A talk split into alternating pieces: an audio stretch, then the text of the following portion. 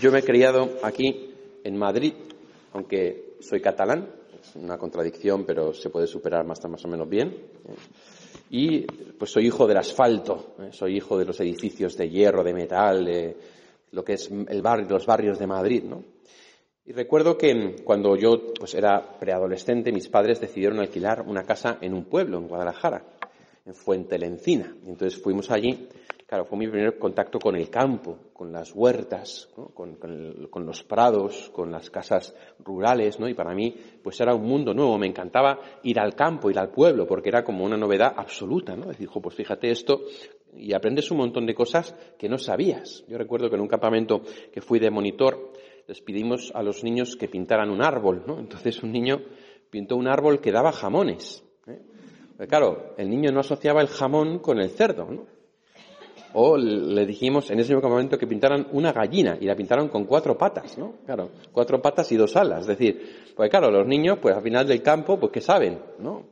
Pues van a la granja escuela y pues más o menos les gusta, pero saben más bien poco, ¿no? Los jóvenes saben más bien poco y yo también me incluyo porque es cierto que yo pues iba al pueblo en verano, pero poco más, ¿no? Iba a la, a la era allí con todo lo que había pero es cierto que sabemos poco del campo, nos hemos convertido en hijos del asfalto, ¿no? Y también los que estamos aquí somos de Madrid, al final, el barrio de Hortaleza, que sí, antes era un pueblo, su nombre de hecho es Hortaleza, o sea, de huerto, ¿verdad?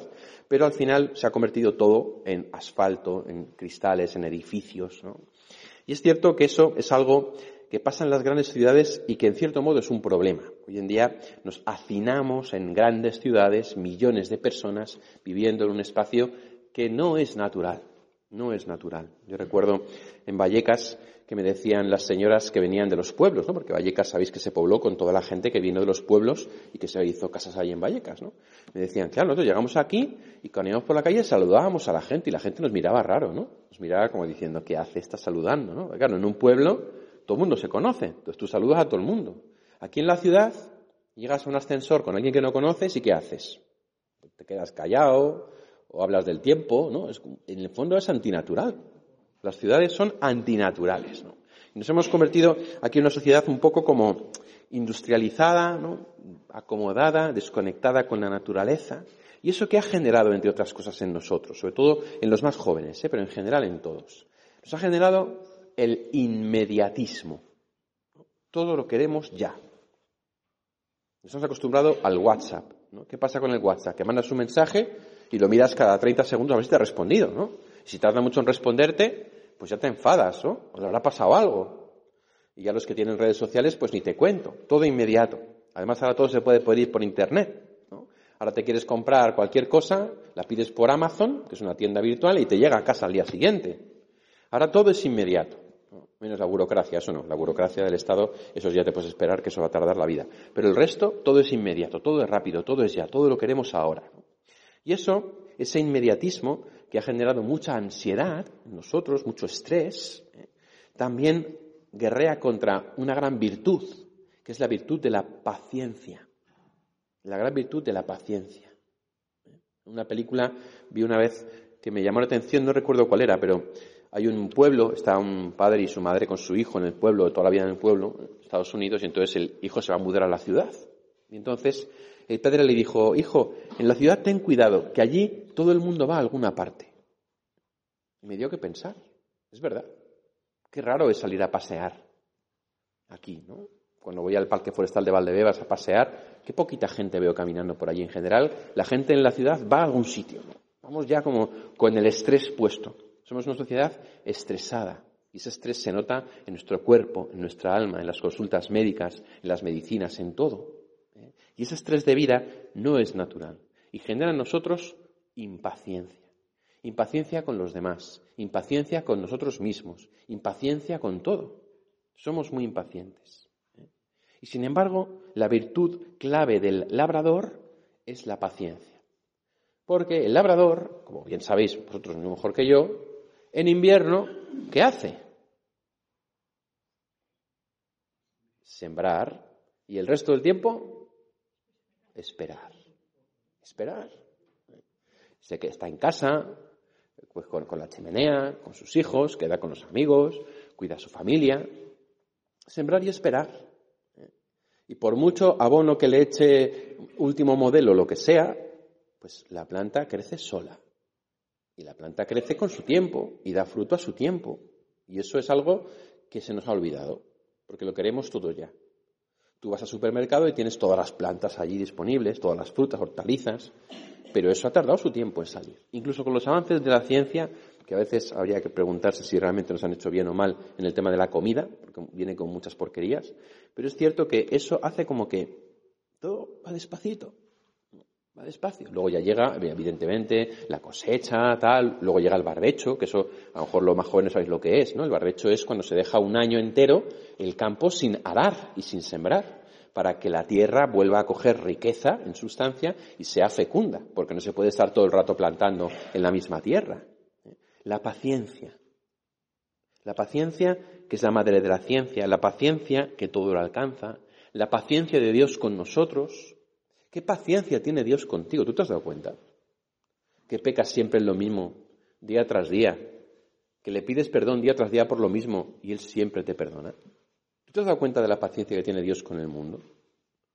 Con la de burradas que se hacen, con la de abortos que se cometen, con la de persecuciones que hay, con la de evaluación que hay muchas veces de la vida, ¿qué paciencia tiene Dios? Porque yo me conozco más de uno que si fuera Dios habría lanzado un rayo ya un meteorito a la tierra se la había cargado. Pero Dios tiene paciencia.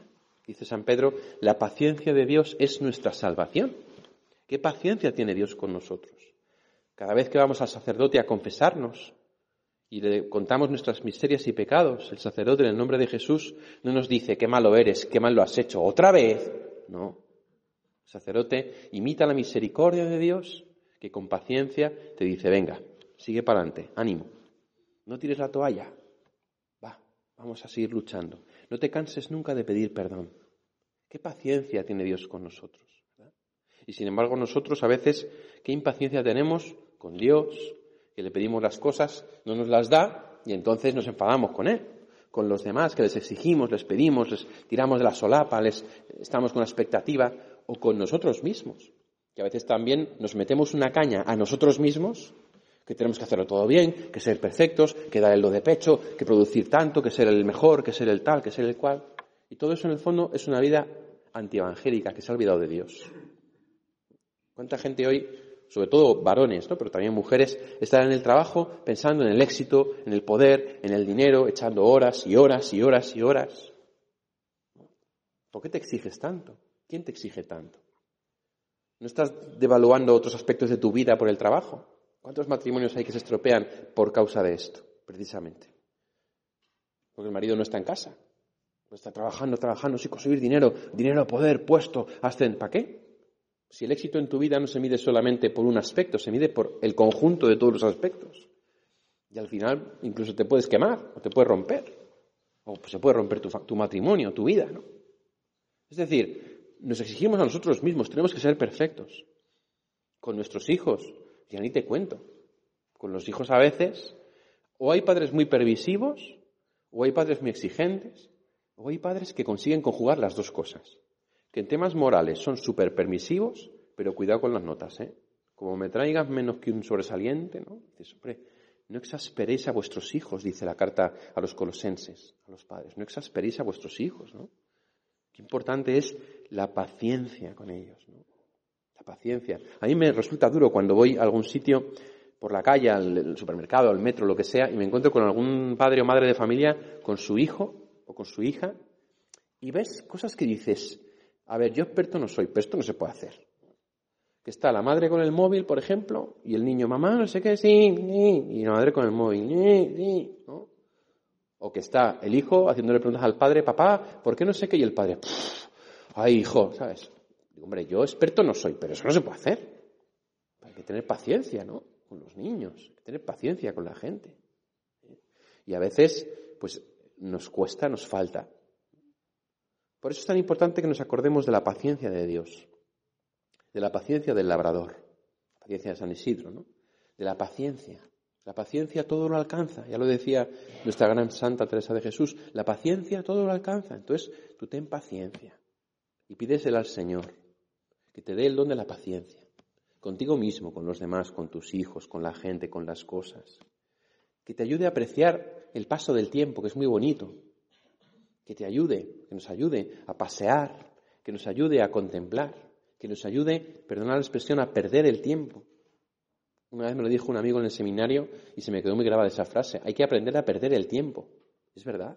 Hay personas que somos muy hiperactivas y muy, pues intentamos ser muy efectivas o muy eficaces y que perder el tiempo nos parece una pérdida de tiempo.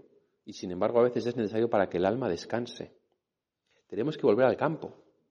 Tenemos que volver a contactar también con la vida normal, no con la de las ciudades, que es absurda, que es desbordamiento de ideologías y de tonterías y de picaresca y de y volver un poco a contactar con la tierra.